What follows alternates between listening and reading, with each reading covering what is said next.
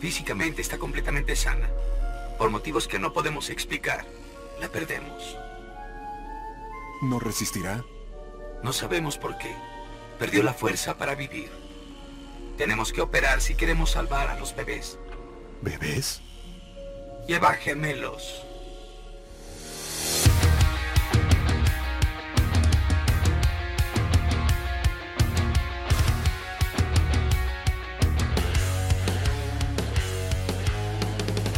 Bienvenidos y bienvenidas a un nuevo capítulo de Siempre en Movimiento.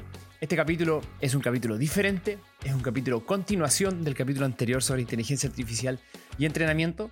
Y estoy muy feliz de la entrevista que vamos a, liberar hoy día junto al invitado que de verdad que me dejó boquiabierto con la cantidad de, información que tiene, con, lo bonito que puede ser que nosotros como entrenadores kinesiólogos podamos aprender un poco más sobre este, este tema y del desafío que tenemos para poder integrarlo, porque de que hay que integrarlo, sí o sí, para nuestras vidas es, fundamental.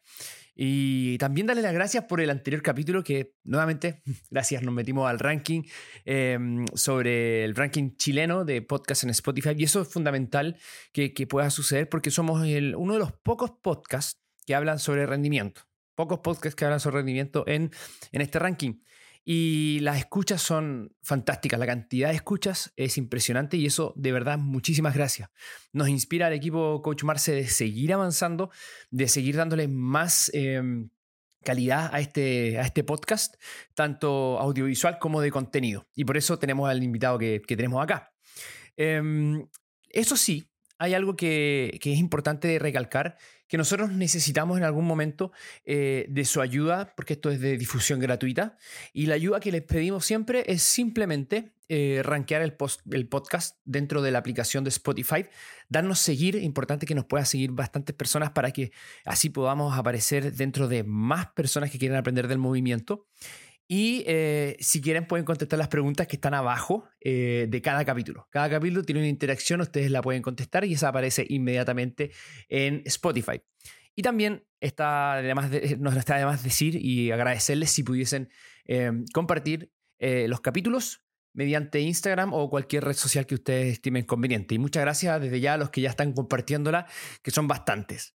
Em, este capítulo se viene tremendo. Em, se viene primero una conexión, resumiendo un poco lo que hablamos anteriormente sobre el capítulo eh, de inteligencia artificial y entrenamiento, que si no lo has escuchado, eh, lógicamente te recomiendo escucharlo, devolverte y escuchar primero eso, porque esta es la continuación, donde definimos algunas cosas sobre lo que es inteligencia artificial. También vimos un poco qué que pueden aportar dentro del entrenamiento. Algo interesante, los métodos de inteligencia artificial basados en lenguaje es incluso la programación que se puede hacer para el entrenado, para la rehabilitación incluso. Em, y eso nos viene a quitar un poco de peso encima para poder preocuparnos del coaching. Y también em, hablamos un poco de lo que significa el análisis de datos y cómo nos puede ayudar a no marearnos tantos con estos datos y dar un poco de razonamiento en base a esta inteligencia artificial. Así que eso es fundamental. Revísenlo porque ahora viene la conexión a entender y este capítulo no es tanto hacia el entrenamiento, sino que es más importante entender lo que es la inteligencia artificial, que muchos de nosotros somos. Yo me considero todavía un analfabeto en inteligencia artificial. Si bien ocupo inteligencia artificial, todavía no, entiendo mucho y creo que deberíamos entenderla nosotros como eh, entrenadores y kinesiólogos que en algún momento vamos a tener que adaptarnos a mucho de esto, según lo que conversamos con, nuestro invitado. Y recordarles que se viene, se viene proyecto segundo semestre. No puedo decir nada más. Dije más de lo que podía decir el capítulo pasado, pero se viene tremendo. Así que eh, lo estoy esperando ahí con todo eh, su apoyo para ese proyecto, que es de verdad hecho para ustedes con mucho cariño. Y siguiente eh, en el siguiente. Em, y nuestro invitado, eh, él es Mario Arancibia. Eh, es un ingeniero civil industrial con especialización en optimización de procesos y solución de problemas socioambientales mediante el uso de la tecnología. Em, tiene ocho años de experiencia en productos digitales, modelos predictivos para estudios de mercado, tiene más de 1.3 millones de dólares levantados y canalizados en diferentes causas sociales, destacadas campañas eh, de emergencia en pandemia a nivel nacional y también en emergencias climáticas, el cual, eh, por el cual nosotros pudimos ayudar en tiempos que hubo un incendio acá en, en Viña, canalizamos la ayuda, yo hice un curso de, de Kettlebell gratuito que pudimos ayudar eh, a, varias, a varias familias a través de justamente estas causas sociales. Em, una de sus credenciales para que tengan idea a, a quien estoy entrevistando es em, speaker en el panel social, eh, perdón, en el panel de la sociedad civil del 2018 en las Naciones Unidas. Eh, además es Master en Economics of Wellbeing en la Universidad de Queensland. Además tiene diplomados en tecnología legal, Legal Tech, en Machine Learning. Y tiene diferentes premios, como por ejemplo, eh, premio al mejor startups de los 200 startups en Nueva York, el, premio ganador de 200 startups en Nueva York, ganador de jóvenes líderes de la Fundación Piensa 2022, este fue hace poquito, y ganador de la, eh, de la acción juvenil o Young Action en Nueva York. O sea, es pedazo de invitado. Pedazo invitado. La conversa a, usted, a ver ustedes muy fluida, muy interesante y también tiene algo que ver eh, directamente conmigo porque él es mi hermano. Y estoy muy feliz de poder entrevistarlo, primera vez que lo puedo entrevistar de esto, y es un fanático de la inteligencia artificial porque ha podido, mi hermano, desde mucho tiempo, bien visionario, siempre me estaba diciendo, utiliza inteligencia artificial, utiliza inteligencia, y uno siempre al principio bien reacio, em, teníamos nuestras diferencias, yo representando principalmente al, arte del coaching y él representando las máquinas, una cosa así como de Matrix, eh, pudimos siempre tener buenas conversaciones, a veces algunas discusiones medias... Eh, como pasadas para la punta en cierto sentido, como no, eh, discusiones eh, bien, bien, bien acaloradas, apasionadas y también muchas discusiones muy buenas. Y de hecho, él fue el primero, el primero que me dijo eh, en pandemia, cuando había partido la pandemia en el 2019, en marzo, se acercó a MS y dijo, chicos, cierren, tienen que tornar todo a digital y hacer las cosas digitales porque aquí esto es grave. Y bueno, con esa misma visión llegó la inteligencia artificial, el boom, primer semestre de este año, Mario ya estaba años trabajando con inteligencia artificial y es por eso que decidí entrevistarlo para que nos pudiera orientar y dar algunos consejos en relación a esta y sobre todo tener una visión de qué es la inteligencia artificial con, una cierta, con varias preguntas que le tengo para poder entender de qué se trata hasta pasar incluso a los niveles éticos de inteligencia artificial en la medicina. Así que sin más retraso, les dejo con la entrevista que tuve em, en este podcast, Siempre en Movimiento, junto a Mario Arancilla. Bienvenido, Mario, a Siempre en Movimiento. Muchísimas gracias por estar acá, por hacerte el tiempo y de venir a compartir tu conocimiento con nosotros en este querido podcast Siempre en Movimiento. Un gusto que me tengan, eh, que me tenga, querido hermano. Qué bueno, Mario. Gracias de verdad, porque para nosotros es súper importante como kinesiólogos, de hecho lo, hacíamos, lo convertábamos en la primera parte, que como kinesiólogos, entrenadores, médicos, hay muchos médicos también que nos escuchan, eh, muchas veces no entendemos muchas cosas sobre la, inteligencia artificial y a veces somos incluso reacios, incluyéndome, a cierta eh, colonización de esta, de esta eh, tecnología hacia nuestro quehacer laboral. Entonces, sí o sí, probablemente va a pasar, por como lo hemos comentado, y para eso quiero que por lo menos yo y la audiencia esté preparada para cuando mm. llegue, por lo menos tener conocimiento sobre aquello. Así que, sin dilatar más esto, quiero hacerte la primera pregunta que va al callo. ¿Qué es la inteligencia artificial? Súper. Eh, mira, la inteligencia artificial es, está definida de forma súper, yo diría como subjetiva, porque está definida en base a las tareas que, que normalmente se necesitarían eh, que, un humano resuelva. ¿ya? Entonces, cuando tú te enfrentas a la inteligencia artificial, eh, son tareas que normalmente serían resueltas por una inteligencia humana.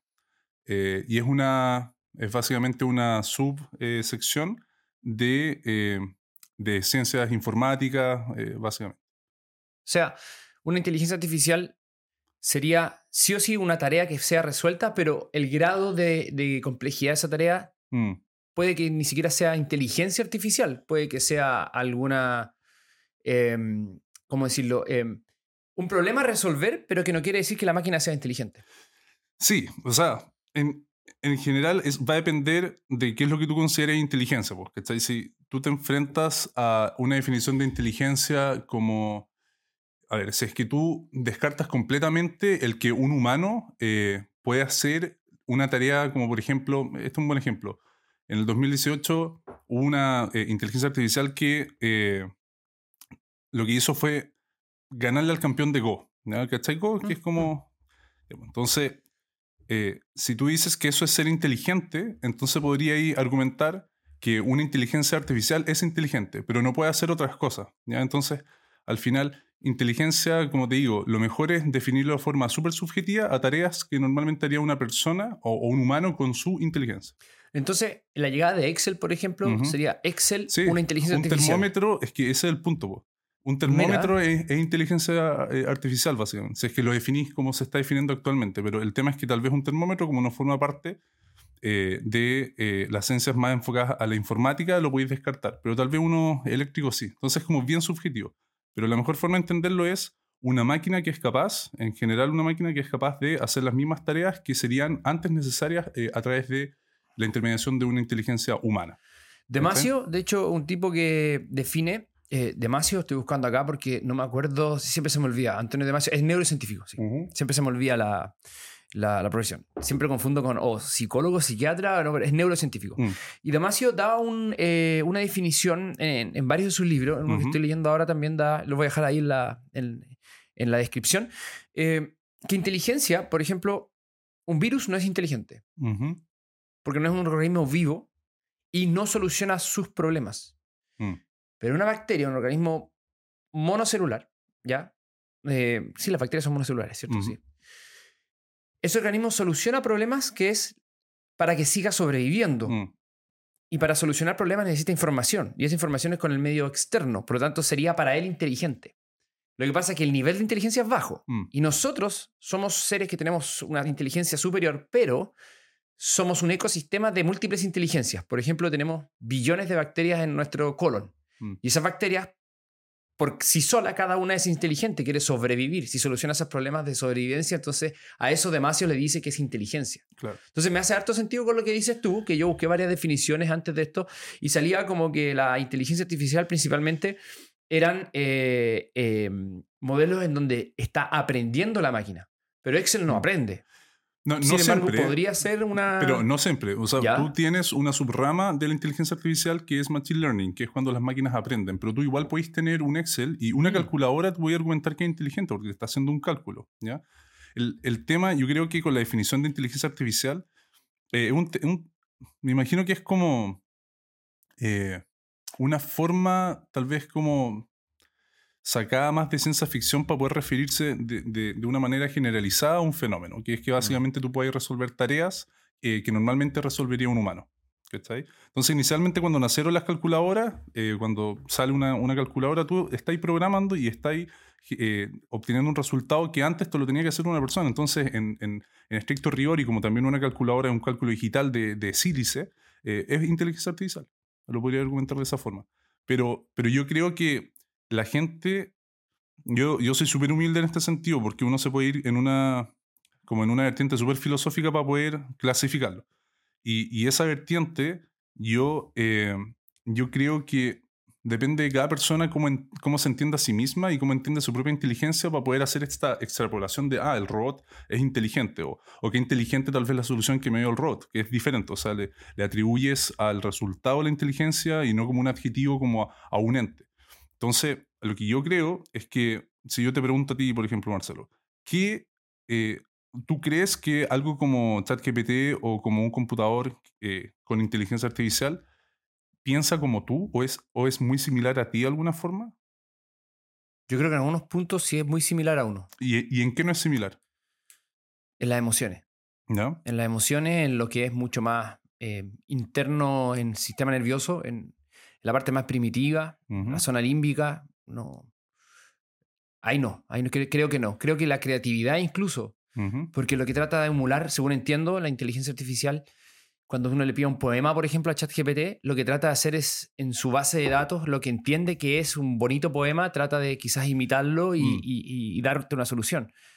Pero en el ser humano, a lo mejor para mí un poema, esas no son las bases de lo, de lo que sería un poema bonito y yo lo ocupo en otro sentido sin haber nunca hecho un poema. Mm.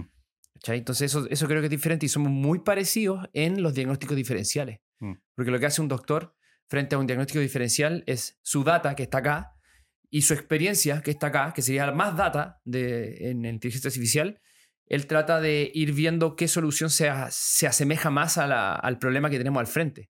Y Mm. empieza a sacar como de un archivo, ya, este sí, este no, este sí, este no, y va descartando. Y es puro descarte, descarte, descarte hasta llegar al, Mm. al- a la solución que más hace sentido. ¿Cachai? Claro. Yo, yo creo que está súper bien la interpretación. pues. O sea, de hecho, hay dos corrientes que interpretan lo- lo- los filósofos, los neurocientíficos a esto le llaman como, hay que que en inglés uno no puede decir una palabra que empieza con N porque es racista. Ah, sí, ya, sí, pues sí. los científicos, los neurocientíficos ha- hablan de, de C-word. En vez de N-word, le Ah, llaman de- como de C-word porque no la podéis mencionar como en, en- en temas, en conversaciones como la que estamos teniendo, porque al final ¿Cuál es? C-word es consciousness. Conscious. ¿cachai? Ah, ya. La definición de la conciencia es muy difícil. pues. Entonces, cuando uno dice, ah, mira, inteligencia artificial, como que va, a haber una singularidad donde se va a generar tal vez como algo consciente, no se entiende muy bien de lo que se está hablando y en general hay dos, hay, dos ramas. Una que es la, eh, una, aproximación no dual, es decir, que, que todo es lo mismo, que toda la realidad es lo mismo y que de alguna forma la conciencia no es algo ajeno a la realidad y que... eh, la conciencia sí puede ser una propiedad emergente de sistemas complejos, como ocurre con la, con la inteligencia artificial. Y por otro lado dice que no, pues que, que existen sistemas duales o vivimos en una realidad dual en donde tú te enfrentas a que la inteligencia, la altura, el mal aliento, ¿cachai? Son cosas que son propias de esta realidad, pero que la conciencia de SeaWorld es algo que es ajeno, entonces como que no podemos definir. Y no hay consenso en eso. O sea, los Mm. científicos no, tal vez no tienen tanto consenso. Entonces, hablar de inteligencia artificial, lo más fácil es hacer esa, esa definición que te comenté en un principio, y decir, bueno, aquellas eh, tareas que nosotros hacemos hoy, si es que las estás, y que se necesitaban hacer, en este caso con una conciencia, con una inteligencia, perdón, humana, en este caso la está haciendo eh, una máquina o un robot de forma digital, y por eso hablamos de inteligencia artificial. Pero no metemos eh, justamente eso, no metemos que va a ser consciente tal vez de, emociones, que uno lo puede llegar a programar también. Hay un, hay un filósofo que no recuerdo el nombre, que habla sobre. De hecho, creo que él fue el que acuñó, una vez te, te comenté, él fue el que acuñó el, el, el término zombie. Y, y- y el zombie está como arraigado en, en su explicación de un apocalipsis zombie. Pero el apocalipsis, si, si te pregunto un apocalipsis zombie, ¿qué te imagináis?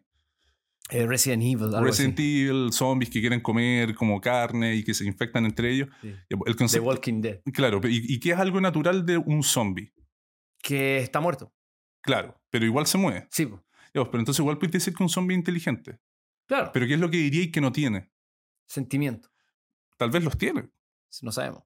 C- Claro, Hay, exacto. hay algo importante ahí que la definición de sentimiento eh, es más que nada emoción, porque feeling, uno podría decir que es sentimiento, pero también es sentir, de Ujú. feel.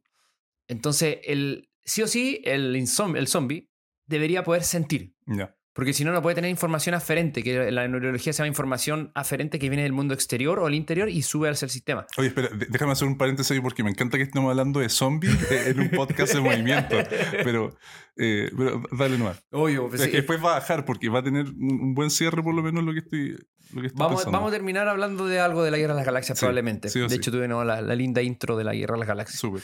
Em, entonces, el zombie tiene que sentir, porque sin esa sensación no puede generar unas informaciones diferentes. Y la más básica es el equilibrio. Si el zombie existiera realmente y tiene que caminar, tiene que mantener el equilibrio. Mm. Pero no sé si puede tener sensación, o sea, no sé si puede tener sentimientos, o sea, Ujú. los feelings. Ujú. ¿cachai? El sentimiento. Y en inglés es muy difícil porque hay feelings Mm. thirsty. Si es- uno dice en español, yo siento sed. Claro, me emociono se- sediento. Pero es como me emociono sediento, Mm. es diferente. Y ahí se hace la diferencia en, en, en- en- ¿cómo se llama? en la lengua anglosajona y es muy difícil. O sea, es muy importante también leer en los papers esa diferencia. Así que Mm. quería hacerte ahí la, No, no, no, la diferencia. Y, y de alguna forma, yo creo que la imagen que tú conseguiste como Resident Evil, eh, o este filósofo cuando lo planteaba, quizás que alguien lo quiere buscar, es quien, quien acuñó la palabra zombie, básicamente, es más similar a Skynet que a Resident Evil, en donde tú te encontrás con Skynet de Terminator. The Terminator. O que sea, hay muchos jóvenes que no nos escuchan, Ah, o sea, que ya. no escuchan y que probablemente.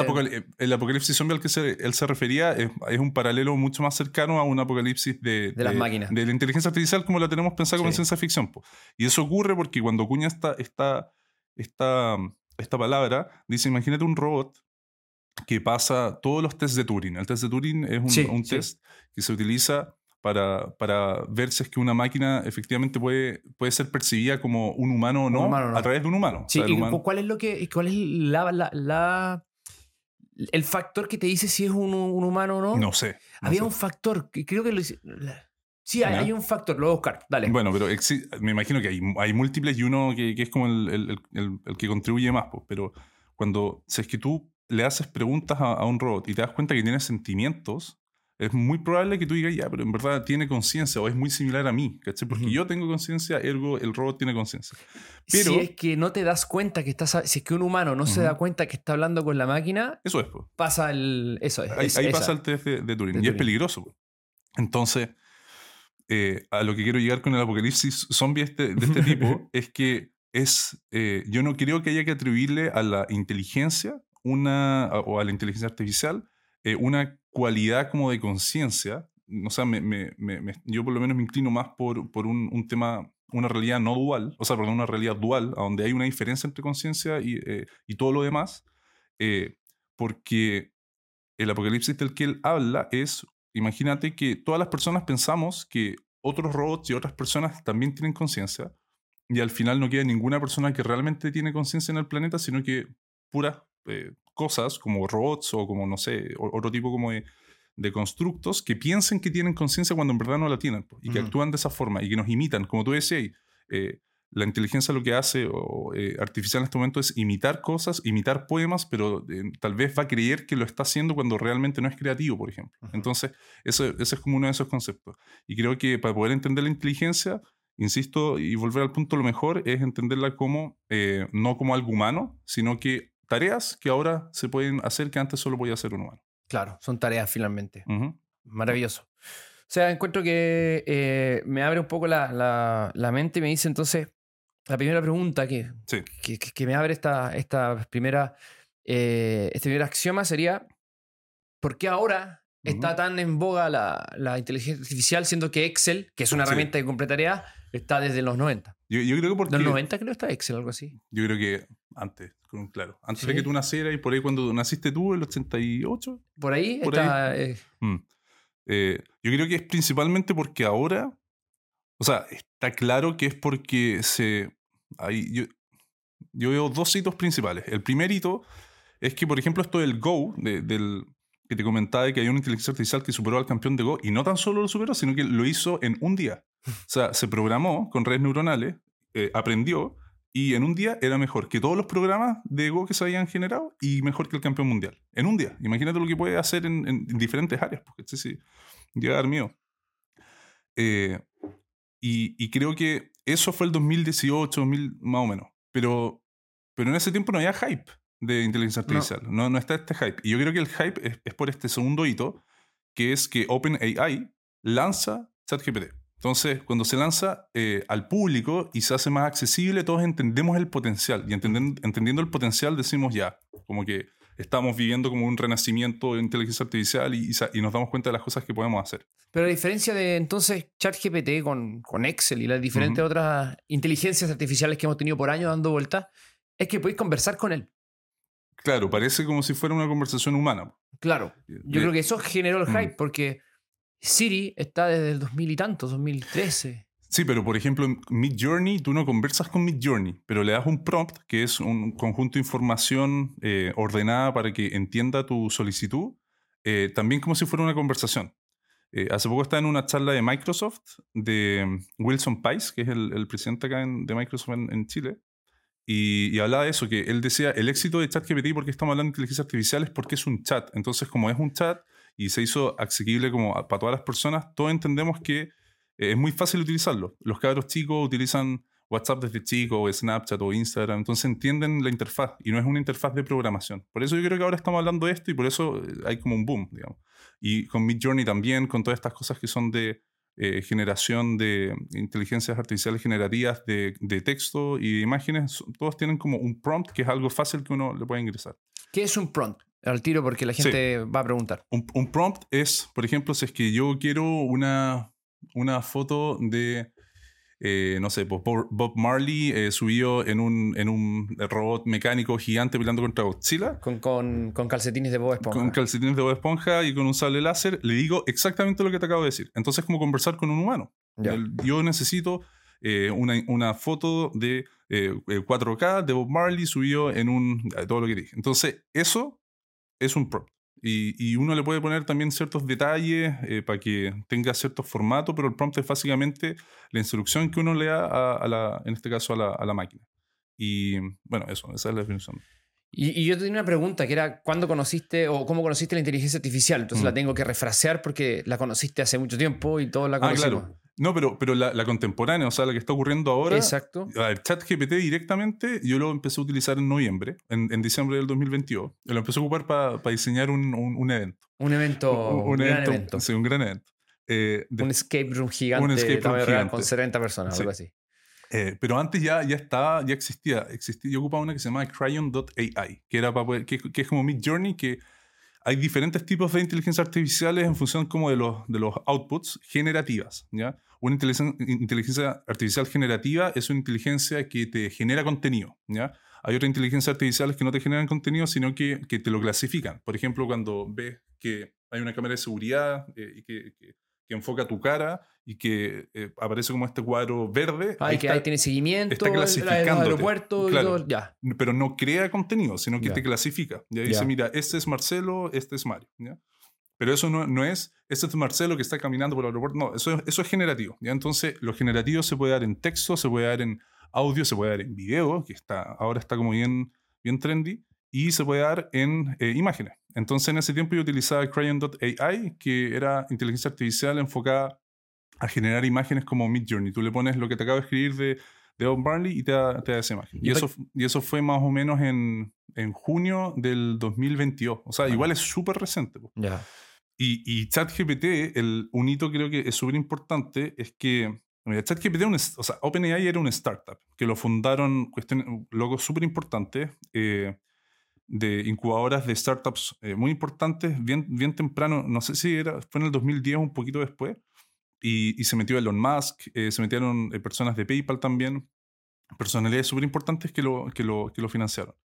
Y en, no habían hecho tal vez breakthroughs tan, tan importantes y en el 2017 Google, Google, que era la empresa de inteligencia artificial más avanzada hasta ese momento, con Google Translate y todas estas cosas que había sacado en el mercado, publicó un paper. ¿ya? Y esto es bien interesante porque publica este paper y el paper es sobre transformadores. La T en GPT es sobre transformadores. Es Generative eh, Pre-Trained Transformer. Entonces, saca este paper sobre transfo- transformadores que, para no aburrir, es como una forma mucho más eficiente de poner atención a ciertas cosas de, eh, del proceso de aprendizaje para que sea más liviano, más eficiente. Y estos, estos chicos de OpenAI lo que hicieron fue agarremos toda esta información de Wikipedia, de, eh, de Reddit, eh, y hagamos que esta red neuronal eh, eh, aprenda por sí sola. Y generaron ChatGPT. Y eso fue en el 2010. y- Bueno, lo, lo, lo publicaron en el 2022, en, en noviembre. Y ahí fue tal vez como mi primera aproximación a esto.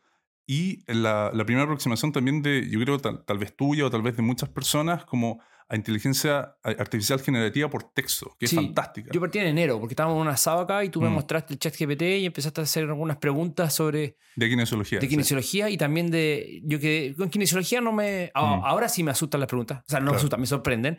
Las No, preguntas. pero, pero, pero los, los kinesiólogos, o sea, acá yo traje en McKinsey, que es una de las consultoras más grandes de- del mundo, las cuatro más grandes, sacó un reporte de inteligencia artificial y acá tengo también para que el- tu, tu audiencia entienda un poquito en función Ya. de las profesiones que tienen, cuáles son las, las, las profesiones que tienen más riesgo de ser automatizadas. Y kinesiología no está ahí. po. De hecho, es una de las más bajitas. Sí, Entonces- sí. Yo eh, lo que lo creo, digo sí Mm. eh, automáticamente porque eh, me hace sentido. Pero antes de llegar a ese- Sí. esos datos sabrosos que nos tenéis, primero, quiero saber, eh, yo estoy seguro que todos quieren saber cómo funciona ChatGPT, así a grandes rasgos y Ya. bajar la, la información para nosotros. Ya, esta parte, eh, eh, eh, soy súper malo explicándolo, pero voy a, voy a hacer el mejor esfuerzo. Dale. Eh, yo, como trabajo con, con computadoras, ocupo las computadoras para poder comunicarme mejor. Entonces, como que mi, mi comunicación ahora se está deteriorando. Y eso es como una externalidad negativa de ChatGPT. Pero ChatGPT es, utiliza redes neuronales. Entonces primero hay que explicar qué es una red neuronal. ¿Tú, ¿Tú sabes más o menos de qué se trata una red neuronal? En el cerebro sí, pero... en- Ya. Pero explícame cómo funciona el cerebro, por ejemplo. Eh, con axiomas, eh, sí, o sea, con axones, axones. axones. axones. Em, en, el, en el cerebro hay espacio utilizado por eh, las neuronas, espacio físico, donde se conectan entre cada una Ujú, a través de también materia. Y esa materia eh, son los axones, las dendritas, y hay algo que se llama mielina que envuelve esta, esta- estos axones para que el impulso, eh, además de viajar eh, de manera rápida, se refuerce ese impulso. Es como cuando yo explico una en el limpia parabrisa, o sea, en el parabrisa, perdón, cae una gota. Cada gota sería una posible ruta que puede seguir Mm. un impulso nervioso. Y no sé si te has fijado, pero cuando recién comienza la lluvia, una gota se suma a la otra y ya se hace más peso y cae rápidamente. Claro, claro. Y después la, la probabilidad de que más gotas caigan por ese mismo camino es mayor. Claro. Entonces eso está reforzando un impulso nervioso. Mm. Ese reforzamiento es el aprendizaje y eso lo hace la mielina. Empieza con el tiempo, y estoy, estoy describiendo el aprendizaje, con el tiempo y las repeticiones de algún tipo de conducta, una habilidad, un movimiento, se empieza a generar entonces que esta red neuronal, que son muchas conexiones y muchas posibilidades, se refuercen las que dan soluciones positivas Bien. a través del aprendizaje. Y el aprendizaje proviene desde el error. Entonces, es una red, una malla física, existe, no es algo Mm. como que está en el aire, no entendemos que eso, no, es algo que existe. ¿Cómo se forma? Todavía hay muchos misterios, pero que empieza a generar conexiones físicas mediadas por mielina, que es grasa principalmente, por eso es importante comer grasas en, en la nutrición, sobre todo grasas buenas, que te ayuden a reforzar esta, esta mielina, y genera entonces redes en donde se refuerzan ciertas conductas. Y a esas conductas los psicólogos, por ejemplo, les dicen, y lo conversamos otra vez con, con Seba, islotes. Islotes emocionales, is- islotes de conducta. Y los kinesiólogos le llamamos patrones motores, Mm. porque generan patrones. Patrones siempre una misma forma de producir algo. Mm. Y así es como vamos aprendiendo. Y luego una vez que se produce esta red, esta conexión, eh, a otros le llaman, autores, otros neurocientíficos le llaman engrama motor, ¿cierto? Una vez que se consolida, o sea, que queda ahí para siempre, por eso uno no puede desaprender, quedan ahí para siempre. Ese mismo red se puede utilizar para crear otras cosas. Bien. Por eso, un humano puede aprender a tocar guitarra y teniendo las mismas bases, sin nunca haber tocado charango, puede tocar charango. Mm. Porque la red quedó. Eso Yo es una red. Entonces ya entendí lo que, lo que es una, una red neuronal. O sea, eh, porque es básicamente lo mismo, pero... Trataron de imitarlo, según entiendo. Lo imitaron, pero en rigor uno no, no tiene que hablar de una red neuronal, uno tiene que hablar de una eh, neural, artificial neu- neu- neu- neural eh, network, ¿ya? una red neuronal artificial, porque la real ya existe y la acabáis de escribir súper bien, pues eso es. Y es muy similar a lo que ocurre en, en- en una red neuronal digital, en donde uno tiene activadores. ¿ya? Y los activadores son, por ejemplo, a ver, creemos como un... un- Pero esa- eso está creado en 0 y 1, en Sí, el lenguaje pues, binario, todo En 0, un 1, len- 0, en, 1. en un lenguaje binario y uno lo que hace es transcribir ese lenguaje binario a parámetros que a uno le interese. Por ejemplo, imagínate, ya, esta taza. Esta taza, lo que queremos hacer es generar eh, una red neuronal que nos diga si es que la foto que va a estar viendo es una taza o no. ¿ya? Entonces va a ver esta taza y La va a comparar. No la compara. O sea, con, con otra taza ni nada. ¿No? Lo que hace es identificar patrones. Tú lo dijiste súper bien. Por, por eso el- todo lo que dijiste es que quería entender lo que es una red neuronal. Es cosa de entender lo que... O sea, artificial es cosa de entender lo que es una red neuronal... eh, eh, de- que- Biológica, versus biológica. la artificial. Entonces tú te enfrentáis a la tarea de identificar si es que esto es una taza o no. ¿ya? Digamos que esa es la tarea de la red neuronal. Entonces lo que hace es, digamos que lo vamos a hacer sacándole una foto. ¿ya? Aquí está la foto y tú vas a generar diferentes píxeles en este cuadrado. Vas a generar píxeles acá negativos y que les vas a atribuir como un número. ¿ya? Esto es pura matemática y probabilística, pero para eso necesitamos números. Todo se tiene que transformar a números Ya. acá van a ser puro cero, porque no hay nada, ¿ya? o sea, no hay luz tal vez. Acá van, van a ser números mayores, eh, probablemente es a cero, tal vez entre 0 y 1, así que si es que esto es muy blanco va a ser un 0.9, un 0.99, y acá tal vez que hay sombra es un 0.5 o algo así. Entonces tú transformas todo esto en, una, en, una activación, ¿ya? Se llaman activadores cada uno de los píxeles. Entonces tú tienes luego un píxel que digamos que acá, por ejemplo, hay eh, no sé, pues 4x4 hay 16 píxeles, tienes di- 16 activadores. Estos activadores lo que hacen es eh, tú le pones un peso a eh, capas intermedias que se llaman capas escondidas, hidden layers, ¿ya? Y ahí, y, y ahí viene la magia cuando tú te enfrentas tal vez a personas que dicen como, oye, no sabemos cómo funciona, no sabemos los cálculos que está haciendo, igual es verdad, ¿ya? Pero igual si es que tú te das la lata de entender cada uno de los cálculos que se van a estar haciendo, que, que- que te voy a escribir ahora, eh, uno sí puede entender lo que está ocurriendo adentro. Entonces, hagamos, hagamos un ejercicio para entender lo que ocurre. Tú, eh, en cada uno de los activadores, imagínatelo como eh, filas, ¿ya? Tienes 16, en este caso, filas. Y luego viene otra fila de otros nodos, que se llaman igual que, que las neuronas, que están conectados con todos los otros puntos, ¿ya? Y estos nodos son, eh, piénsalos que son como diferenciadores. Uno, un diferenciador puede ser, por ejemplo, eh, yo veo que en este sector existe, es una pregunta, ¿existe tal vez como una curva? Sí. ¿Ya? Entonces, el nodo lo que hace, entre- si es que por ejemplo ve la tasa así, tal vez va a decir, pucha, sabéis que no veo la curva, entonces aquí no, no- no hay una curva. ¿ya? Y luego a cada uno de esos, como nodos, tú le das una, una probabilidad. ¿ya? Es decir, si es que tú encuentras esta, una curva y aparte acá existe algo redondo y acá también hay una curva y está dentro como el cuadro, la probabilidad de que esto sea una tasa es de un tanto por ciento. ¿ya? Si es que no la tiene a ser menor y así. Entonces, cada uno de los nodos lo que hace es ver diferentes características, en este caso de la tasa, todas las que te eh, nombré. Y a cada uno de las, las conexiones le- les da una probabilidad. Entonces, lo que hace eh, la red neuronal en un proceso eh, que creo que le llaman feedback neuronal, que es, que es- que es el proceso en donde aprende, Sí.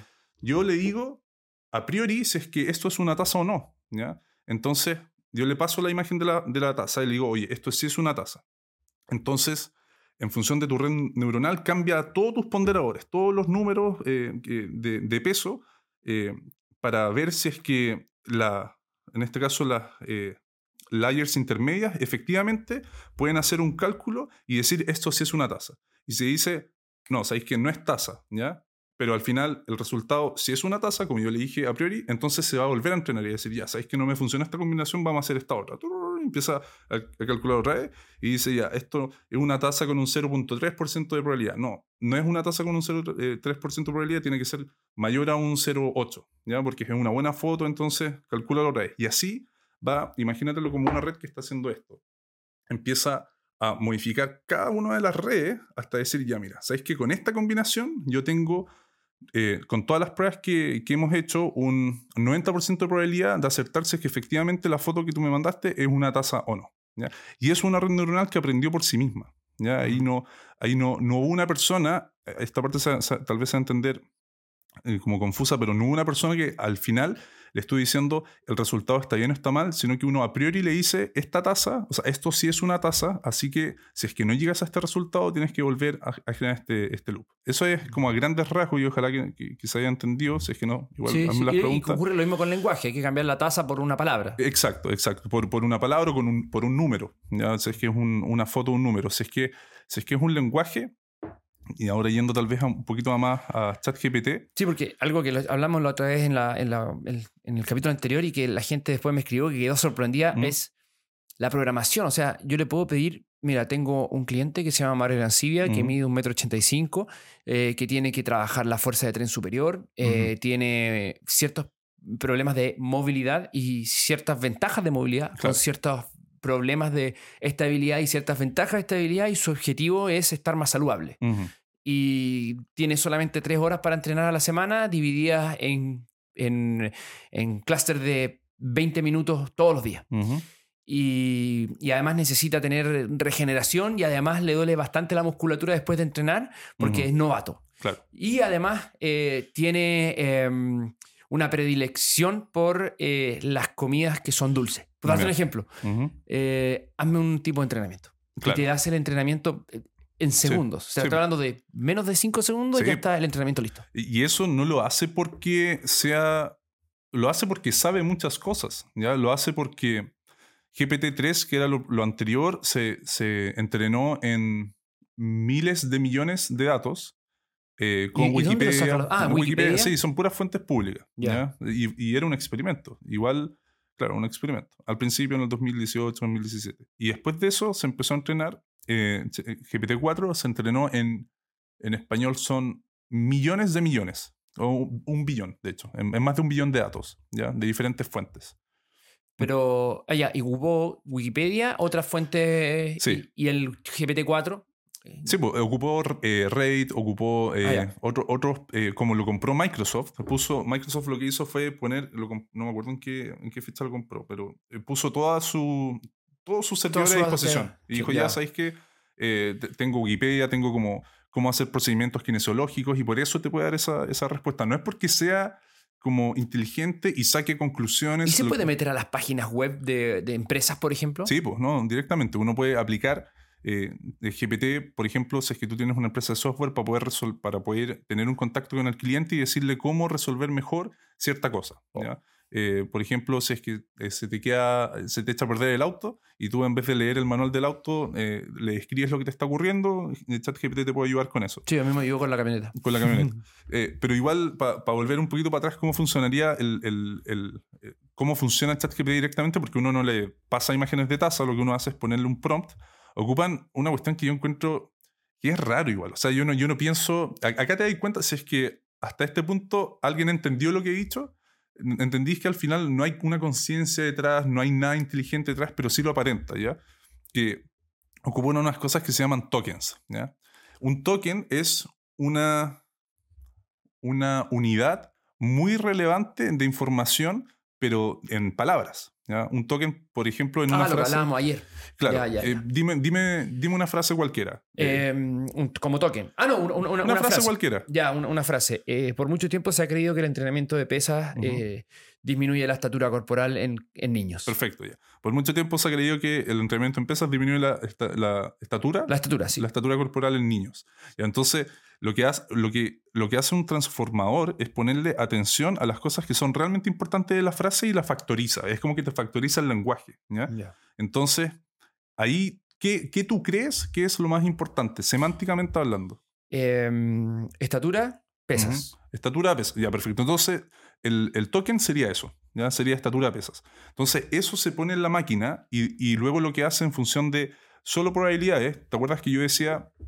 eh, yo decía... La probabilidad de que sea una de taza. que sea una taza, sí. ahora es la probabilidad de que la siguiente palabra sea una que yo sé. ¿ya? Entonces, hay una, una forma mucho más fácil de entender esto que es, una vez hicimos este, este ejercicio cuando estábamos comiendo con, con- con mi papá. eh, voy a poner un contexto. No- nos voy a dar un prompt y nosotros dos vamos a actuar como chat GPT. Ya. ¿ya? Entonces, el prompt va a ser eh, hablar eh, sobre eh, el episodio 4 de Star Wars. ¿ya? Entonces, yo voy a partir con una palabra y tú decís otra y después... Ya. Entonces, él Cine, es entretenido, porque vamos, A disfrutar de una película, una película de acción, y aventuras. llamada Star, Wars A New, Hope. Ya, A perfecto. New Hope. A claro. New Hope, perdón. Era una sola palabra, claro. Pero todo eso, todo eso que nosotros, bueno, lo vimos como palabras, pero podía, tú lo dijiste bien, podían ser más de una, esos son tokens. ¿ya? Ya, ya, perfecto. Entonces lo que hace ChatGPT es ese mismo ejercicio, pero tratando de dar la mejor probabilidad en función de los billones de información y tokens que tiene entre cómo están entrelazados para poder darte el último resultado. Y por Ya. eso parece que está escribiendo, po, Claro, pero en verdad no lo hace. Y al final es una computadora más, no tiene conciencia, no tiene nada. Pero es, es muy rápida. Es súper rápida, claro, claro. Es la Ya. más rápida del mundo en este momento. Es la más rápida del mundo. Sí, sí. Sí. ¿Qué tal chicos y chicas? Espero que estén disfrutando esta entrevista junto a Mario Arancibia. Pero tengo que darles una información muy importante que hace posible que este podcast se realice. Movement Solutions tiene un nuevo curso, curso de pliometría en nivel 1. Es el workshop de pliometría, ya se hizo en Viña, ahora se va a hacer en Santiago. Sábado 5 de agosto. Todos los temas, todos los contenidos y además los expositores que van a estar están directamente en el link que está en la descripción de este podcast. Además podrás encontrar los métodos de pago y las promociones que tenemos justo en la preventa. Así que los dejo nuevamente invitados a este workshop de biometría nivel 1, sábado 5 de agosto en Santiago de Chile. Y los dejo para que continúen con la entrevista de Mario Arancibia sobre inteligencia artificial. Ya, ya, ya me queda bastante más claro. Eh, cu- cuesta, yo, yo que te conozco, sé lo que cuesta seguirte, por eso me es más fácil seguirte para los chicos. Yo creo que van a tener que volver para atrás y después volver a escuchar más o menos de qué se trata. Eh, pero queda bastante claro, no, no, no fue difícil por lo menos. Ya, no- Yo no creo es- que ese ejercicio es bien Sí, clarificado la de la de cómo taza me quedó funciona. clarísimo, clarísimo. ya, súper. Eh, entonces, aquí te tengo otras preguntas importantes sobre eso porque, por ejemplo, antes de ir a, a lo que nos estás explicando de las carreras y lo- lo- la- las cosas sabrosas que nos tienes preparadas, primero, ¿cómo en tu quehacer laboral, si nos puedes explicar un poquito cómo trabajas tú con inteligencia artificial? Sí, perfecto. Yo estoy haciendo, mm, me estoy enfocando en, en- en- en un proyecto en particular, hay un NDA firmado, así que como que no puedo decir específicamente cómo se está utilizando la inteligencia artificial ahí, pero, pero sí tiene mucho que ver con Customer Service, con que se pueda entender súper bien eh, cómo, cuáles son, es como lo que te pasó con la camioneta, pero enfocado a software. Ya. ¿ya? Y ese es súper útil. De hecho, es, es la parte donde más se está utilizando actualmente eh, ChatGPT. Eh, y, y otros competidores y, y otros eh, neural networks y transformadores que, que te hacen la misma pega. Eh, de- por, por el otro lado, eh, también yo desarrollo eh, en paralelo con, con un equipo que lo está liderando Javier Fuentes, eh, un software que permite hacerle trazabilidad a las donaciones y poner esta trazabilidad dentro de eh, esta elección de la donación dentro de la compra. Entonces, si es que tú, por ejemplo, compras cierto producto en Internet, tú puedes escoger eh, una causa que resuene con, contigo mismo. Ah, ya. Eh, lo que, ¿cómo, ¿Cómo estoy haciendo esto? Eh, lo estamos incorporando dentro de tiendas y le preguntamos a ChatGPT cuál es la mejor definición del usuario de esa tienda y en función de esa mejor definición, esto está como dentro de- de- del área de marketing, yo le pongo una foto, la creo y lo hago con Mid Journey. Entonces, Ah, o sea, eh, estáis haciéndolo súper, hiper personalizado. Entonces yo sé más o menos cómo es el usuario, cuáles son las características de ese usuario, y digo, ya, mira, a este usuario le gustaría este tipo de causa, y a esta causa en particular la vamos a, eh, le vamos a poner una imagen de fondo de, de esta... Que, eh, que resuene emocionalmente. que resuene emocionalmente y al final lo que quiero hacer es una resonancia límbica con los usuarios y por eso también se ocupa mucho en, en marketing, o sea, ha empezado a ocupar mucho en marketing. ¿ya? Eh, y por otro lado, también, bueno, eh, eh, hay una empresa, un software factory que eh, lidera mi socio Nicolás Rodríguez, Ya. que tú conocí, y eh, ahí estamos con dos proyectos de inteligencia artificial para diferentes startups y también para empresas que, que lo quieren implementar, eh, principalmente para poder eh, tener una gran base de datos y hacerles consultas eh, de la misma forma que eh, una persona pre- preguntaría un manual, pero de forma bien, bien personalizada. Bueno, eso es lo que me pasó a mí, por ejemplo, con las cámaras que utilizo para grabar. En vez de consultar el manual, que te demoras horas. Y ya, te- lo quieres acortar, YouTube, un tutorial. Claro. Te demoras la hora que dura el tutorial.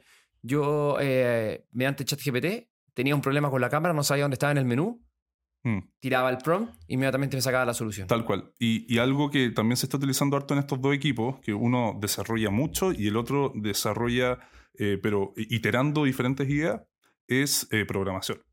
O sea, al final, eh, cualquier persona, cualquier desarrollador que no se suba a la inteligencia artificial se va a quedar abajo. Sí. eh, no, no como en dos años, en tres No, años. ahora, sí, me- medio dos semestre. meses, en dos meses, claro. Porque lo tienen que hacer, lo tienen que hacer, tienen que Sí. tenerlo incorporado y tienen que saber ocuparlo bien. Hay un cargo ahora que se llama, que se está, eh, que se utiliza harto, que se llama prompt. Ya, ya explicaste lo que era un prompt, pero engineer, o sea, un ingeniero de prompt que te pueda Ah, generar ya. un, un prompt bueno. Pero, y Pero con eso lleva se menos hacen de seis meses ya está el cargo. Sí, po, y- y- pero es que es impresionante. Si sale al día, salen como mil aplicaciones de inteligencia artificial al día. En No, una semana ¿al salen siete mil. Sí, pues en una semana siete mil. Ahora probablemente hay más. Yo me acuerdo, esta cifra la saqué hace como un mes. Entonces, tenéis que estar constantemente con las empresas, por ejemplo, de algunos socios que tienen empresas de 150 desarrolladores que son en intención de desarrollo.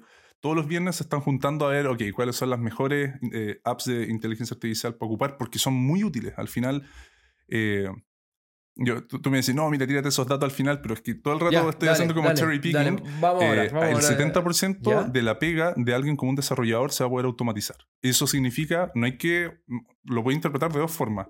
No con que, como que ellos directamente van a perder esa pega, probablemente los que no, se- lo- lo- los, que no la sepan utilizar sí, pero se van a hacer mucho más productivos, se van a Sí. hacer como hiperproductivos. Sí. Por ejemplo, en Alemania, hoy, después de tal vez un proceso de transformación y automatización importante, eh, Alemania es uno de los países que tiene menos eh, tasa de desempleo, pero que tiene mayor niveles de automatización de Europa. Entonces, al final, lo que importa es que esta productividad vaya acompañada de eh, de que estos nuevos eh, sectores ap- eh, aprendan a utilizar esta, esta tecnología. Sí. ¿Qué es lo que hace un desarrollador? Como para poner El contexto. desarrollador de software es un programador, es una nueva palabra se utiliza para decir programador o, o persona que programa. Y ¿ya? eso lo, lo va a hacer, lo va a relevar la, la inteligencia artificial en un 70%. Lo va a automatizar. Eso significa que, por ejemplo, una de las tareas que hacen los desarrolladores, que, que quita mucho tiempo y sobre todo para los startups que tienen que pagar por esta tarea, es documentación. Entonces es que se, se va un chico a otra empresa y llega, uno entienda eh, cuál, que, que puede interpretar el código que hizo la persona anterior, que entienda las tareas y esa documentación llega a tomar como un 20-30%. Todo eso se puede automatizar porque ChatGPT tú le ponías el código y te dice eh, este código, que- números y cosas y funciones, ¿cachai? Y llamadas, todo esto es para... eh, generar, por ejemplo, una llamada a la base de datos. ¿ya? Entonces, así uno lo entiende y no tiene que perder tiempo en documentación. Ya. ¿Y qué carreras eh, van a estar, o qué puestos laborales van a estar en peligro? Y, y es el ranking que me, que me mencionaste. Eh, mira, si alguien lo quiere revisar, esto es un... Me lo eh, tienes que mandar después, pues, me lo sí, mandas a mí y yo lo publico ahí en la. En, eh, a todo esto, a propósito de esto, todo este podcast está, va, a estar, va a estar resumido por una inteligencia artificial, como lo dije anteriormente, en mi página web, en coachmarce.com. Te metes a la parte, eh, bueno, está la pestaña puesta en Spotify, pero cualquier cosa te metes a la parte de transcripciones y va a estar este podcast resumido completo con las referencias que hemos nombrado. Perfecto. Ya mira, acá tengo, si alguien lo quiere revisar, en la página se llama Will Robots Take My Job? Ya. ¿ya? Y está basada en un paper de Oxford del 2014 que tiene un- una serie de cosas que, que te ex- explican más o menos el riesgo de automatización.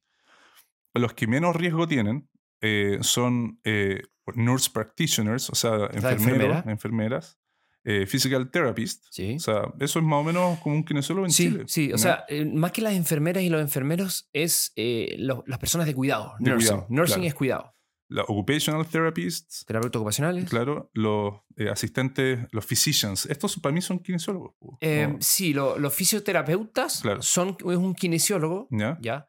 Pero que, tam- pero que primero es médico. Ya. Ya la kinesiología en Estados Unidos lo he explicado ya algunas veces, pero Mm. la kinesiología es una rama base de los, los physicians, Ujú. los, los strength and conditioning coach, los coaches, los médicos, los eh, ortopedistas y los quiroprácticos. Es, es parte de la base. Perfecto. Entonces, ese sería, los physicians sería, eh, creo, tengo entendido que sería como el, algo más abajo en Chile que el kinesiólogo, como el técnico en kinesiología. Ya, perfecto. O sea, los gringos siempre le cambian los nombres a O las los cosas que nosotros tenemos. fisiatras, sí, Sí. sí, van cambiando. Sí, de hecho, yo, yo como ingeniero industrial no existo ni en Australia ni en, ni en Estados Unidos y para poder explicar lo que hago se le llama Operational Researcher, una cuestión nada que ver. Y porque ra- también en Chile le ponemos civil y complicamos las cuestiones. Sí, pues, y inventamos más carreras de las Más que se necesitan. necesite, sobre todo ahora. Esto es importante como que se entienda cuáles son las necesidades que vienen en el futuro. Ya mira, los que probablemente más se van a automatizar, ¿ya? Eh, tienen que ver con ana- analistas de crédito, Ya. ¿ya? Acá aparece Chemical Plant and System Operators, son personas que operan en plantas, operan, por ejemplo, en centrales nucleares, que operan, no sé, pues acá en la central Nehuenco, que ah, están enfocados en, en básicamente tomar decisiones eh, que pueden ser fácilmente, fácilmente automatizadas. Los analistas de presupuesto. eh, acá hay un punto súper importante que en Chile no sé si llegue pronto, pero igual el, el- el- el estudio que les voy a mostrar de McKinsey lo enfoca como hasta el 2060, así que igual va a llegar a Chile. Eh, el transporte, el transporte es automatizar. Sí. O sea, lo que tú estás ahí viendo en California con, eh, con los Teslas que ya tienen básicamente inteligencia artificial dentro eh, de... O sea, claro, máquinas no son súper inteligentes, pero es inteligencia artificial para poder eh, deliberar si es que manejar solo y deliberar si es que volar o si es que atropellar a alguien o no bajo ciertas circunstancias. Todo eso inteligencia artificial aplicada al transporte y es, y es muy bien que ocurra porque son, son pegas que son eh, súper eh, eh, como demandantes en tiempo y que no se necesita tanto valor agregado para poder hacerlas. Entonces, de esa forma, nosotros como humanidad la gracia es que nos vayamos moviendo a esas pegas que son súper importantes a nivel de que, que no se van a poder automatizar y que también nos llenen más. Entonces, e- e- eso es parte como el... Del de- estado de bienestar. que la gente de- se sienta Claro. un bienestar con eso, que no sea solamente. O sea, tratar de trabajar lo menos para obtener el máximo. Exacto. Y también igual hay personas que en, en este estado de, de bienestar van a seguir eh, manejando camiones en el 2060. po. O sea, yo hace poco, porque el Estado va, no, acá no hay que ponerse políticos ni nada, pero hace poco, por ejemplo, fui al, a Corfo, en, en- no, al Ministerio de Desarrollo Social en Valparaíso, y en un eh, ascensor y había una persona que estaba sentada en el ascensor apretando los botones. po, ¿cachai? Y yo voy a apretar el botón, pero esa persona está ahí por temas, me imagino, más políticos y más también como de involucramiento con, con la sociedad, que, que hace que, no, que todos los trabajos al final no, se van a, no van a desaparecer si va a haber menos demanda. po. Sí, se van a transformar y... se van a transformar, tal cual. Sí. Eh, bueno, también tenemos eh, los operadores de el- los, los trenes, también los operadores de los aviones. eh, Sí. Todo eso va a estar súper automatizado. Eh, también hay una, tal vez relevante por parte de tu audiencia, si es que hay médicos escuchando, la medicina dura, es, difícil que se pueda, porque ChatGPT te pasa todos los test gringos por lo menos que están enfocados en, en- en medicina, tienen un nombre, yo no me lo sé, como los SAT, ¿cachai? Como, Ujú. Pero eh, la medicina general sí está un poquito en riesgo. ¿ya? O Ya, sea, la, medicina, la medicina general, claro. Sí, más que un poquito, está altamente en riesgo, porque al final la- el beneficio que le otorga a una persona hablar con algo como ChatGPT que tal vez tenga este conocimiento y que te pueda evaluar sin la necesidad de que exista algo, neces- eh, algo, o sea, algo físico en esa evaluación, si es que no hay una aguja involucrada ni nada como eso, eso va a hacer que sea muy cómodo para las personas hacer esto y va a agilizar las listas de espera, va a agilizar todo. Los estados van a invertir en eso, van a invertir en que haya un gran grado de automatización. En Chile faltan médicos, entonces Sí. van a invertir en que haya un gran grado de automatización en medicina en general. Y esa debe estar como dentro de las top 15, algo así. Si yo, yo con médicos que he hablado, a todo esto, los médicos con los que he hablado, eh, afortunadamente son médicos que eh, tienen sus carreras, o sea, perdón, en sus carreras han sido bastante aterrizados con esto. O sea, no, no- no son personas emocionales que van y no, Claro. no, no, son personas que, que son bastante cuerdas en el sentido de- del sentido común. Y les mostré ChatGPT. Y le dije, mira, eh, utiliza esto eh, para algún problema lógicamente superficial. pues, un- el paciente llega con ciertos síntomas, ¿cuál es la probabilidad de... o hazme el diagnóstico diferencial de estos síntomas? Claro. Y dijo, pero esto lo hizo más rápido que yo. Sí. Yo pensé en esto, que podría ser, pero, pero me ganó. Mm. Y se asustan así en el sentido de, chuta, Sí. ¿cómo lo hizo? Y dicen, claro, la, la medicina está... eh, esa Mm. parte de la medicina está en riesgo. Y yo creo que es bastante útil. De hecho, nosotros en MS, cuando evaluamos a una persona, las personas que, que conocen tanto en la kinesiología como en el entrenamiento, nosotros nos llegamos y evaluamos en 15 minutos, en una hora, una hora y media, y, y hacemos un diagnóstico diferencial mm, eh, kinésico importante de cuál es el problema principal de la persona. Y tenemos al lado ahora varios kinesiólogos, incluyéndome, Ujú. un eh, chat GPT abierto Bien. para ciertos fármacos, por ejemplo, eh, ciertas interacciones que, que cuesta muchísimo encontrarlos muy- muchas veces y ChatGPT te lo, te lo saca inmediatamente Mm. y el servicio se ve mejorado. Ujú. El tema con la terapia que tú decías que no iba a ser eh, en, en los, fisi- los fisioterapeutas, no van a ser relevados, es principalmente porque se necesita mucho contacto humano. De hecho, hay muy bonitos estudios donde dicen cuál es el, principal factor para que una persona se rehabilite y se crea la alianza terapéutica. Y ha demostrado que independiente del tratamiento que se le haga a la persona, mientras tenga una alianza terapéutica que corresponde en relación a, eh, que está en función de la confianza que se tenga, con el buy-in que tenga de la persona para con las terapias que se está haciendo, el resultado va a ser mejor y va a ser probablemente un resultado de, de alta a la Mm. persona. Versus tremendos tratamientos con tremenda tecnología, incluso muy buenos profesionales, pero no hay alianza terapéutica, la, el proceso no, no se ve beneficiado. Mm. Así que ahí está, yo creo, la respuesta. Yo creo que algo. sí. O sea, al final va a ser muy fácil que una persona se sabotee, se autosabotee en, en pensar que tal vez la respuesta que le está dando un robot no es buena comparada con la de un humano. O sea, Sí. eso va a ser claro, pero al final en- me imagino que en economías de escala, en, en- en la frecuencia que van a poder acceder a esto, sería. Yo, por ejemplo, ocupo Examei y me funciona súper bien. ¿Qué Eh, es eso? ¿No conocí Examei? No. Examei es una startup que inició un chico que tenía, creo que 19 años en su momento. Eh, ¿Cómo se llama? Eh, ¿Chamei? Ian. Como la No, Examei. EXA. Sí, ¿Ya? Examei. Eh, se ocupa, bueno, en lo que vio este chico, eh, vio Ian Lee. Ian Lee se llama. un- un- Examedi. Ah, sí. ya, ya, Examedi. Eh, un chico que vio que al final. sí, eh, Cuidado, integrarte la salud desde la comodidad de tu hogar y sí. con inteligencia artificial. No, no es, no es- o sea, no, no que yo sepa, pero tiene el grado de comodidad que me gustaría llegar a, a- a la medicina general con inteligencia artificial. Ya. Lo que hace Examei, por ejemplo, eh, la historia de este, de este chico es que se da cuenta que también los laboratorios, al final, si es que tú te vayas a tomar una muestra, tenés que tal vez hacer una, una espera. Eso se podría fácilmente automatizar y haciéndole un servicio tal vez de delivery a tu casa del laboratorio. Y yo todas las, las, muestras que me tomo, para todas las cosas que me han pasado, siempre va una persona a la casa, te saca la cuestión y XMI te manda el, el el resultado. Y no, no es porque tenga sus propios laboratorios, sino que porque tiene laboratorios que se suman. Es como si fuera un Rappi, a donde los restaurantes se suman a un servicio de delivery, es lo mismo, pero con laboratorios. Es una colaboración privada, entre privados. Entre. Y ellos también tienen eh, medicina integral.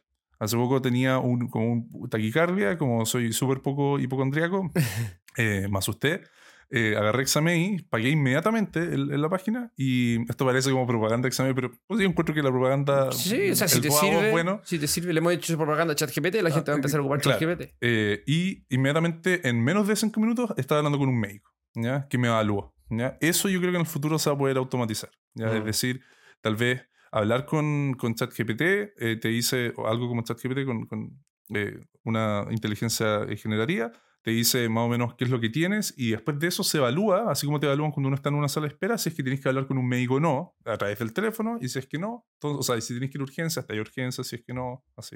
Entonces al final, el reemplazar, si es que tú le provees a la gente más comodidad, en este caso que lo pueden hacer desde su casa, esa cuestión va a explotar, va a funcionar, y, creo que es súper necesario, sobre todo en un país como Chile, en donde eh, faltan médicos, en donde mm. la gente tiene en el, en el sistema público eh, como eh, esperas eh, larguísimas, creo que sería un... O sea, yo lo ocuparía 100%. Sí, que, Si ya, estoy, ya soy un early adopter de XMA y soy un early adopter de ChatGPT, naturalmente voy a ser un early adopter de un servicio así. Sí, yo creo que, que todos deberíamos tornar a eso en, en, gran parte. Y por lo mismo, creo que he llegado al punto de hablar de la parte ética en la medicina. Mm. Em, ¿cómo, ¿Cómo crees tú, o cuáles crees tú que son los, los principales desafíos éticos al enfrentarnos a este avance gigante de la inteligencia artificial? Sí, o sea, inmediatamente se me viene a la cabeza lo que a cualquier persona dentro de como el ámbito ético se le vendría a la cabeza cuando sale inteligencia artificial, que es como a quién atropello. ¿ya? Si yo soy un auto de Tesla que tiene, en, en algún momento tengo la, la, la, mala suerte de enfrentarme o a una abuelita o a un niño, tú tienes que tomar una decisión. Y esa es una decisión ética que se tiene que programar, pues se tiene que poner ahí y tienen que haber regulaciones para poder hacerse cargo de eso, porque al final, ¿quién lo decide? En este caso lo están definiendo la empresa, en este caso a Tesla, de cuál es la decisión que se tiene que tomar. No sé si directamente identifican que es un niño identifican que es una, una abuela, pero es muy probablemente tienen alguna forma de, ponderar una decisión más que la otra. Entonces, ahí hay una decisión ética que, yo ni, que ni siquiera yo puedo responder a priori. Alguien te puede argumentar, y, suena súper feo, pero alguien te puede argumentar, no, la, la abuelita ya vivió sus años, ¿cachai? El niño tiene la vida por delante y, o podéis hacer cualquier tipo de argumento que son argumentos no triviales. El, niño se puede recuperar más rápido que la abuelita, así que pega al niño. Eh, claro, entonces al final,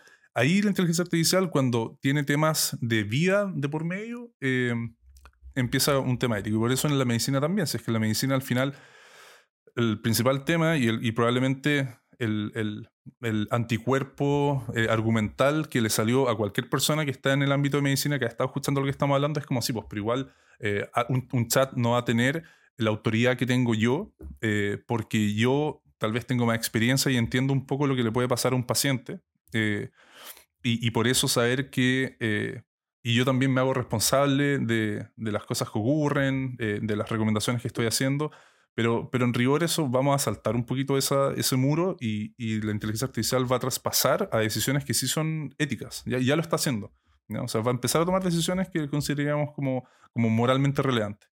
Y, y en, esa misma, en, ese mismo espectro, eh, acá lo importante es entender la exponencialidad con la que está aumentando esto, que nosotros los seres humanos somos súper malos para entender cómo esa exponencialidad, tal vez como cuando te digo números como mil eh, aplicaciones de inteligencia artificial por día, uno lo entiende un poco cuando el año pasado eran a lo más, no sé, 10, 50, eh, pero, pero también aparte de las decisiones que toma la inteligencia artificial hoy, hay que entender qué es lo que va a pasar en el futuro, porque cuando, a propósito de la conversación que teníamos inicialmente sobre inteligencia, qué es lo que inteligencia, qué, eh, qué es lo que nos separa tal vez de, de los animales, eh, la inteligencia artificial, cuando va a llegar un punto en donde sí o sí va a ser mucho más inteligente o tal vez más hábil en todas las tareas y en la forma de pensar que tiene sobre, sobre eh, fenómenos que los mismos humanos, que eh, va a ser innegociable una conversación con, con algo así.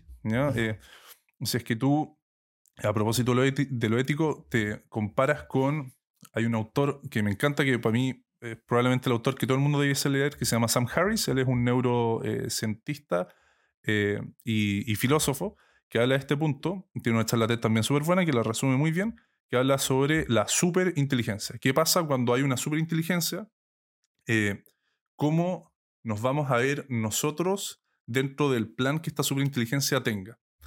Y, ahí te pregunto, Marce, para dar un ejemplo de lo peligroso que es esto en el futuro, eh, desde el punto de vista ético, eh, cuando una persona habla sobre, no sé, pues el, el, Armagedón de la inteligencia artificial o el Skynet o el apocalipsis zombie que te mencionaba, algo así no es tan raro. Tiene una alta probabilidad de que ocurra con una superinteligencia y por eso hay que cortarla. Si yo te pregunto, por ejemplo, imagínate que eh, vas a poner un, vas a abrir MS en, en otro lado, en Reñaca, ¿ya? en Concón y, y hay hormigas en, en, el lugar donde vas a poner MS y, hay una construcción. Como tú vas a tener la precaución de no matar a las hormigas en ese... No, las saco, las mato. Las, las, matas probablemente, pero tú no eres una persona que está programada para matarlas.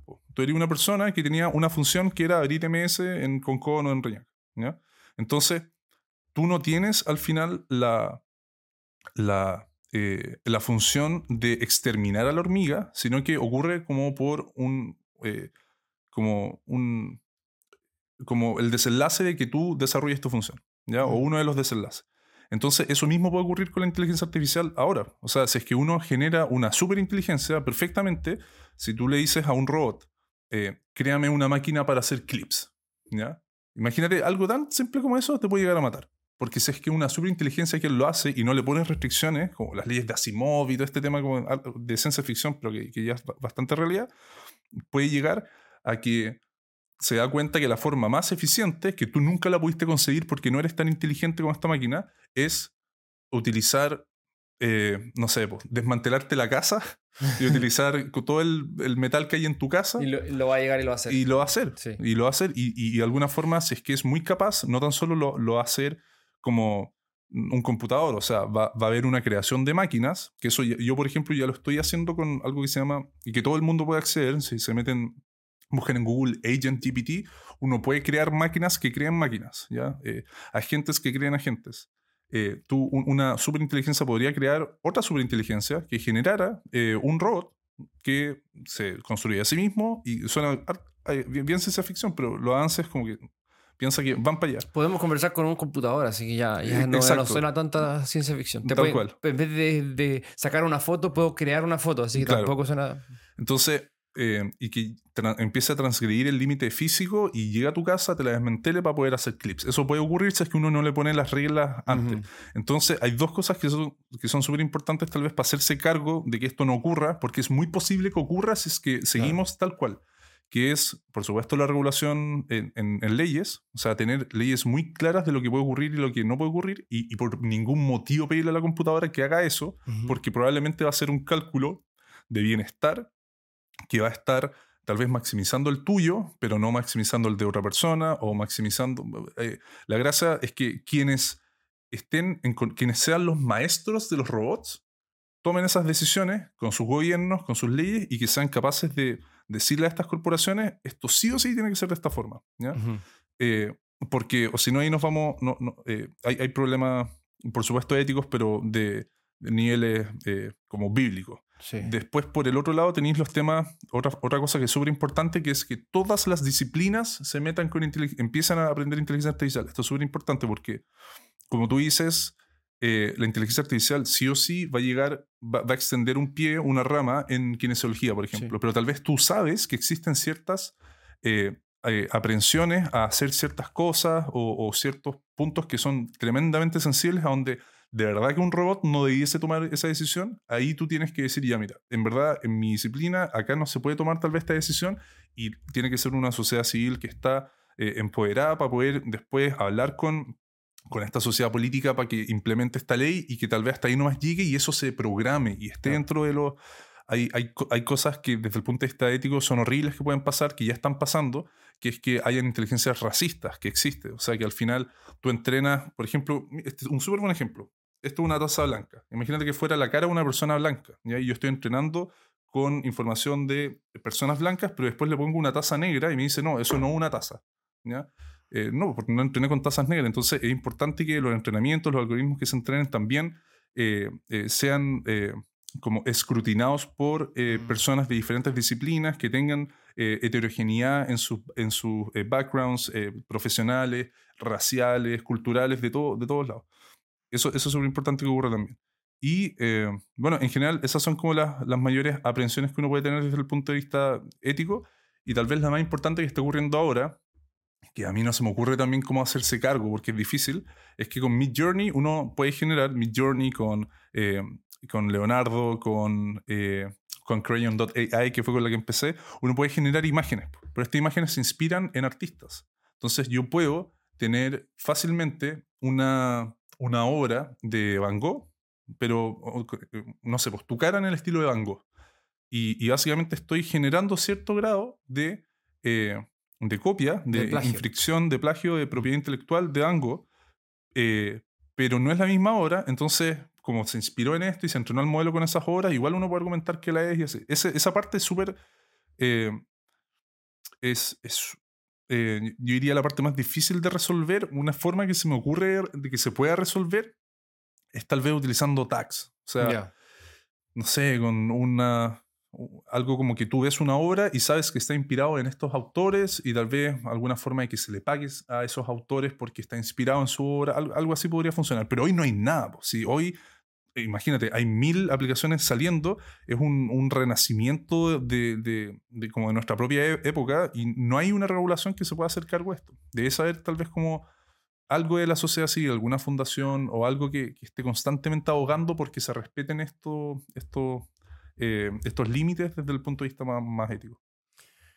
Mario, la, la conversa está increíble y me gustaría ir a una parte que creo que es fundamental para nosotros. La primera es si tiene algo más que agregar a todo lo que. eh, eh, si quizás trajiste algo más preparado, lo puedes decir ahora. Pero también me gustaría que les dijera a toda la audiencia, piensa que son personas que o entrenan por su cuenta y tienen otro grado, quizás son ingenieros también, pero en su gran mayoría son personas que hablan en español, que además son kinesiólogos, son entrenadores, profesores de educación física, son dueños de gimnasio o dueños de centros de kinesiología, tanto, o sea, y también médicos y nutricionistas. Principalmente ese es el público que está de siempre en movimiento. ¿Dónde ellos pueden empezar a educarse en relación a la inteligencia artificial para que cuando llegue no les llegue tan de impreviso y dejen de ser analfabetos en esta tecnología?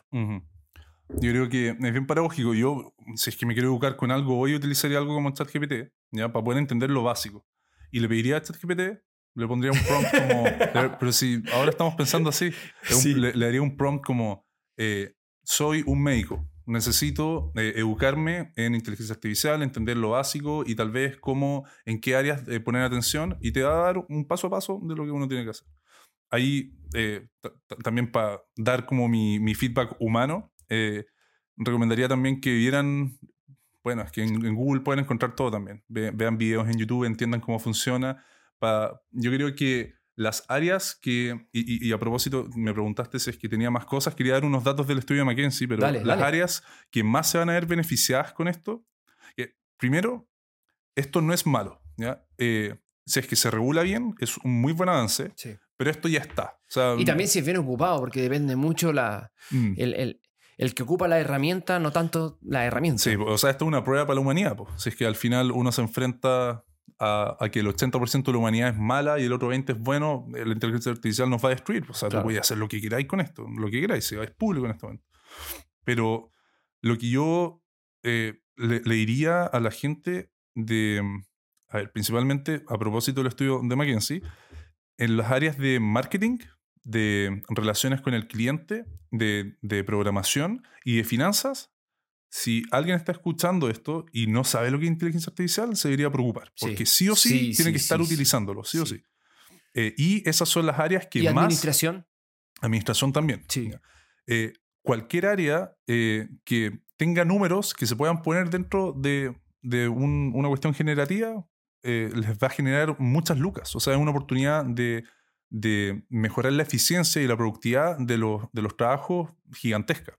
Y acá te quería citar un punto que era muy importante de un estudio que se hizo hace un mes.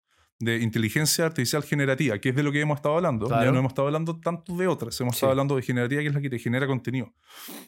Dice, por ejemplo, que va a aumentar la productividad eh, en la economía mundial y va a agregar entre 2.6 a 4.4 billones. ¿ya? Esos son millones de millones de dólares. ¿ya? Para que puedan entender cómo ese número, eh, Chile está generando eh, en, en- en Producto Interno Bruto 300 mil millones ¿ya? en 2021. Eso significa que se van a crear en los próximos años como unos 12 chiles, Cacha. 12 a 13 chiles. Se van a estar creando. O sea, todo, en- en- en- solo por productividad. Todas las minas que tenemos, todo el litio, todos los salmones, todo lo que se está haciendo que genera agregación de valor económico, al final la inteligencia artificial aplicada a nivel global va a ser tan inteligente y, y tan productiva y va a aumentar tanto la productividad de los empleos que vamos a tener 12 chiles más. ¿ya? O un Inglaterra más. ¿ya? Eh, A nivel mundial. a nivel mundial, Sí, pues, a nivel sí. mundial. Eh, va- vamos a crecer en un 0.2, un 3.3% a nivel global, solo por la inteligencia artificial. Y, y tiene, y esto es súper importante, tiene el potencial de automatizar entre el 60 al 70% de la pega promedio de los empleados. Increíble. Entonces, y, y esta, esta parte es súper importante, la mitad de las pegas se van a automatizar entre el 2030 y el 2060, la mitad. Entre el 2030 y el La 2060, mitad. la mitad va a estar automatizada. ¿ya? Entonces, al final, uno, no- uno hoy, le guste o no, tiene que estar prestando atención Sí, a este sí, tema. sí, y ojalá empezar a ocupar la, la- la- la inteligencia artificial. Eh, es súper importante también entender que, que vamos a estar viviendo en un, en un proceso de rotación importante y que el aprendizaje va a cambiar radicalmente. O sea, yo no sé cómo lo- la- las universidades van a tener que eh, innovar o, o perecer en los próximos 10, 15 años, porque al final mucha gente va a, tener, va a empezar a quedar eh, sin pega con muchos conocimientos que ahora va a tener un computador. Entonces van a tener que sí o sí renovarse y buscar una universidad que te, que te pida, no sé, pues estar enfocado en un tema tal vez cinco años, no va a ser tan eficiente. La- Mm. Las tasas de rotación van a ser altas y como lo que pasa en Alemania, donde hay un, un eh, alto grado de, de- de automatización, pero un bajo desempleo, eh, te das cuenta que al final, después de un periodo de rotación alto, se genera un, un momento muy próspero en la sociedad. Y eso creo que es a donde deberíamos como apuntar. A todos entender que esto ya está acá eh, y cómo, cómo aportar como el grano de arena también desde la sociedad civil para que sea como una buena, una buena cosa y aprovechar al máximo esto, entendiendo que a nosotros en promedio nos va a estar disminuyendo el 60 al 70% de la pega, que es, que es totalmente, o sea, a mí por lo menos ya lo, a mí me está ahorrando como el Ujú. 80% de la pega y yo estoy haciendo que a la gente en donde se van a estar implementando estos productos digitales eh, se ahorre más, se ahorre un 90% de- del tiempo que van a estar buscando la información, implementando y Sí. aprendiendo. ¿ya? Yo reduje mi tiempo de trabajo en un 25%. Buenísimo. Es el 25%. El tema es que por mi, mi, mi forma de trabajo, mi- no, no, no, por, por mi motivación, dije, tengo 25% más de tiempo, me meto más pega. En vez de haber descansado un poco más y ahí Claro. Me, me saturé un poco al principio de, de- de marzo. Y ahora estoy tratando de dejarlo de lado. O sea, de dejar eso 25% para descansar un poco más Claro. porque está más condensada la pega. Claro. Para ver películas de Star Wars. Sí, bueno, todas esas cosas. el nuevo Fallen Order. Oye, se, estamos viendo con la Belu Clone Wars porque se viene Ahsoka. Ahsoka. Los días ¿Cuándo miércoles sale? de Ahsoka. ¿En agosto? Agosto, Ya. finales de agosto. Bueno. Mario, ¿dónde te puede encontrar la gente? Eh, y de todas maneras voy a dejar los links para abajo, pero si tú quieres desarrollar un poco eh, más donde tú te estás desarrollando, sería ideal para cierre. Yo creo que si me contactan por LinkedIn como Mario Arancilla eh, o por Instagram como Mario Arancilla, todos juntos, yo le- probablemente les voy a responder. Perfecto. ¿Estás trabajando dónde? Estoy trabajando en un proyecto actualmente en Maptech de inteligencia artificial, sin dar, dar- dar tanto detalle. Eh, y como te había comentado, mi socio Javier eh, Fuentes está liderando eh, ¿Eso es por ClickMe o ClickMe, que ahora lo estamos cambiando a This is Good. This is, ah, this is, This is exacto, good, This sí. is good. Y This is Good, que a mí me encanta, eh, es, es básicamente un, eh, es un software que ayuda a las empresas a comprometer un porcentaje de sus ventas por iniciativas sociales y ambientales Buena. que sus clientes vayan escogiendo. Entonces, eh, ese para mí es como un proyecto... Bueno, la porque guagua, aparte, la claro, guagua. es la guagua, porque aparte de la inteligencia artificial y todo lo que se viene, eh, acá voy a ser un poco advocate de, de estos temas, eh, se viene un momento en la humanidad que es terrible. O sea, los incendios, o sea, olvídate del incendio que vamos a tener en Chile eh, del, del verano. O sea, va a ser muy similar a lo que pasó el año pasado. Ojalá no ocurra en las ciudades, pero va sí, sí o sí va a ocurrir en... Sí, va a en- crecer todo va- eso, desastres naturales. Los desastres naturales van a seguir ocurriendo. Vamos a tener también por este tipo de temas eh, un poquito de inestabilidad eh, social, Económica. Y es importante que las personas que, que más van a ser damni- damnificadas por todas estas cosas que estamos conversando tengan como una red de apoyo. Mm. Y, y yo creo que la sociedad civil y el impacto social desmonopolizado es la forma de, de poder ayudar eh, a esta gente. Nosotros con, con Javier Fuentes, la historia que tenemos detrás de, de estos que cinco años hemos levantado eh, harta plata para poder ayudar eh, a diferentes iniciativas, eh, principalmente en, en Chile, y creemos que va a ser la única forma que van adelante porque, aunque lo queramos o no, cada año vamos a tener más personas que van a necesitar más ayuda que antes. Entonces, eh, nuestra tesis es, metamos en cada pago una opción de, para ayudar con un porcentaje eh, a una causa que, uno que, que le resuena a uno. Entonces, si es que alguien, por ejemplo, te paga un, eh, un curso de, de- de rehabilitación o algo por el estilo, ahí te, te aprovecho de, de dejar comprometido, eh, que ese curso tenga un porcentaje que puede ir en ayuda, por ejemplo, el incendio que ocurrió en Viña. ¿ya? Que de hecho el año pasado hicimos algo bien, bien Sí, similar sí, y funcionó. Lo comenté, de hecho, al principio de la presentación. Buenísimo, y funcionó súper bien. Eh, ayudó mucha gente, ayudaste, tú, tú literalmente con lo que hiciste ayudaste a que los vol- voluntarios comieran, Claro. ¿ya? Y que eso no estaba, de hecho... Y lo, de la- que hicieron varios que aportaron estuvieron en ese curso. Tal cual. Entonces, eh, ese tipo de, de iniciativas van a, van a ser cruciales porque el, el Estado es muy difícil que se pueda hacer cargo de todo esto de forma rápida, de forma eh, como tan efectiva, y la sociedad civil para mí es el campeón que se debe hacer cargo de, de- de todos estos temas. Y por otro lado, el Software Factory, un Software Factory es una empresa que genera eh, software, lo está liderando Nicolás Rodríguez, es una empresa que tiene clientes como Cencosud, eh, como eh, Contact, co- Acogeres, algunas fundaciones, que lo que hace es crear productos digitales, pero que se enfocan, y el Nico es seco en esto, en experiencias digitales, en que puedan eh, tener la mejor experiencia como cliente y, y- y- que de, de alguna forma sea tan buena ese- esa experiencia que la, la comenten y, y por el boca a boca lleguen también a, a- nosotros. Esos son los, los- los tres frentes en los que tratamos de, de trabajar. Maravilloso. Qué bueno que pudiste explicar un poco de lo que haces, que puedan contactarte y que las personas conozcan esa hermosa labor que estás tratando de hacer hace harto años ya. Ujú. Muchas gracias nuevamente, Mario, por estar aquí. La conversa estuvo increíble, fue un flujo, la raja, o sea, al final cerrando magistralmente. Eh, solamente alentarte para que sigas moviéndote. Sé que estás en un proceso muy bonito de Sí. hacer ejercicio, así que los que los que quieran, mándenle y te voy a llenar el DM eh, de mensaje de Mario, vos Mm. dale, Vos para que sigáis moviéndote y sigáis trabajando por la salud tuya y la salud de los demás. Ya. Gracias, Mario, por Súper, estar acá. gracias por invitarme, Marcelo. Obvio.